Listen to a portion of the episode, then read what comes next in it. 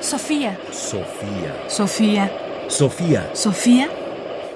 Ráfagas de pensamiento. Ráfagas de pensamiento. Entender y evaluar. Hemos escuchado mucho hablar de qué significa leer, pero sobre todo leer literatura. ¿Qué significa poder entrar en otros mundos, experimentar y vivir lo que otras personas pudieron haber vivido, haber tenido sentimientos distintos, enamorarse, odiar, en fin, lo que es leer literatura? Pero poco se ha dicho y poco se habla de qué implica leer filosofía. Esta otra forma de producción escrita que tiene otras características y que por supuesto contiene otros retos para el lector. Escuchemos lo que David Concepción, un filósofo norteamericano de la Bell State University, nos dice acerca de leer filosofía. Si uno utiliza los argumentos que encuentra en un texto filosófico en ocasión para evaluar la plausibilidad de nuestras propias justificaciones, para creer lo que creemos, entonces uno está haciendo filosofía. En la mayoría de las veces, Después de leer filosofía, uno habrá reunido alguna información y se entretiene. Pero leer filosofía es centralmente un acto de creación. La lectura de la filosofía es más emocionante cuando el lector se pone a sí mismo en riesgo de ser abiertamente persuadido. A veces es la propia identidad la que está en juego.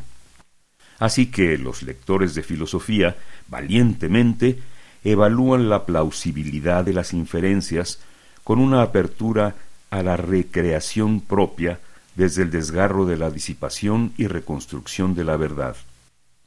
Pero, ¿cómo puede uno leer de este modo? Hay dos pasos clave, entender y evaluar.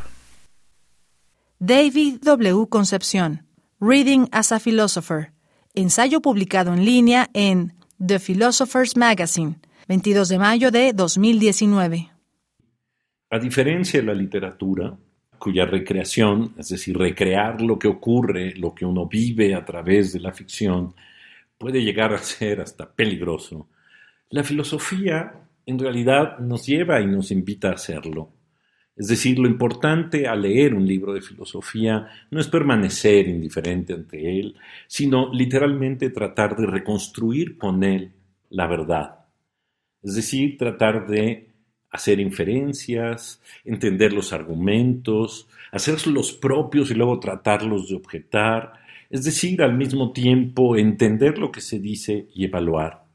Y esta es una gran diferencia, porque no se trata solo de vivir como en la ficción, o hacer como se vive en la ficción, sino realmente poner uno mismo la inteligencia, la comprensión, la capacidad nuestra de darle cuerpo a ciertas ideas y por supuesto luego tomar distancia y cuestionarlas.